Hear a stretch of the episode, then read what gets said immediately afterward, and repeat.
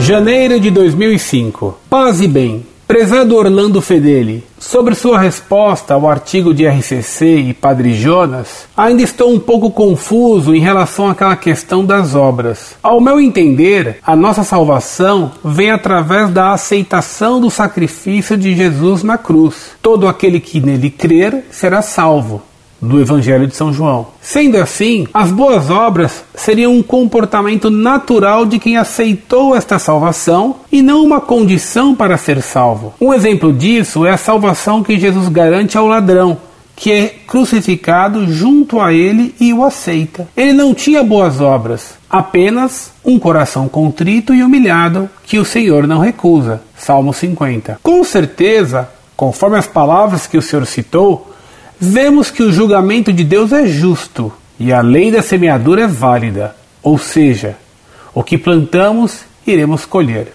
Carta aos Efésios. Mas novamente eu gostaria que o Senhor me ajudasse a entender um ponto. Se somos salvos apenas através de nossas boas obras, isso não seria uma espécie de negócio com Deus? Eu faço boas obras e ganho a salvação. Ao meu ver, esse tipo de comportamento não é um comportamento cristão. Novamente eu coloco a minha posição. Se fazemos boas obras, é porque aceitamos a salvação de Cristo e por amor a Ele, e vendo no irmão a presença de Jesus, realizamos boas obras com naturalidade e não para obter favores do Senhor.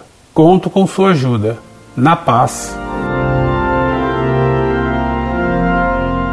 Prezado, salve Maria. Você está equivocado quanto ao problema da fé e das boas obras. São os protestantes que afirmam que basta a fé para a salvação. Ora, nosso Senhor ensinou que, se queres entrar na vida eterna, guarda os mandamentos. E quando nosso Senhor Jesus Cristo explicou como seria o juízo final, ele afirmou que quem tivesse feito boas obras iria ao céu, e quem não fizesse boas obras, dar de comer a quem tem fome, dar de beber a quem tem sede, vestir os nus e etc., iria para o inferno. São Tiago, em sua epístola, escreveu: Que aproveitará, irmãos meus, se alguém diz que tem fé e não tem obras? Porventura poderá salvar-te a fé?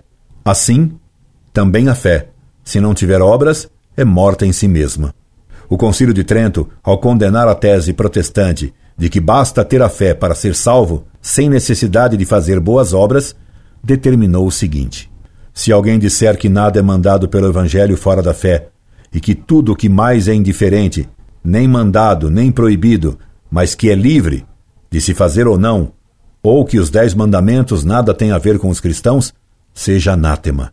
Quanto ao caso do bom ladrão, ele confessou a Cristo diante dos homens e não procurou, como um mau ladrão, salvar a sua própria vida atacando a Cristo, mas procurou defender a Cristo e o confessou como Deus. Ora, disse também nosso Senhor que aquele que dá a vida dá maior prova de amor.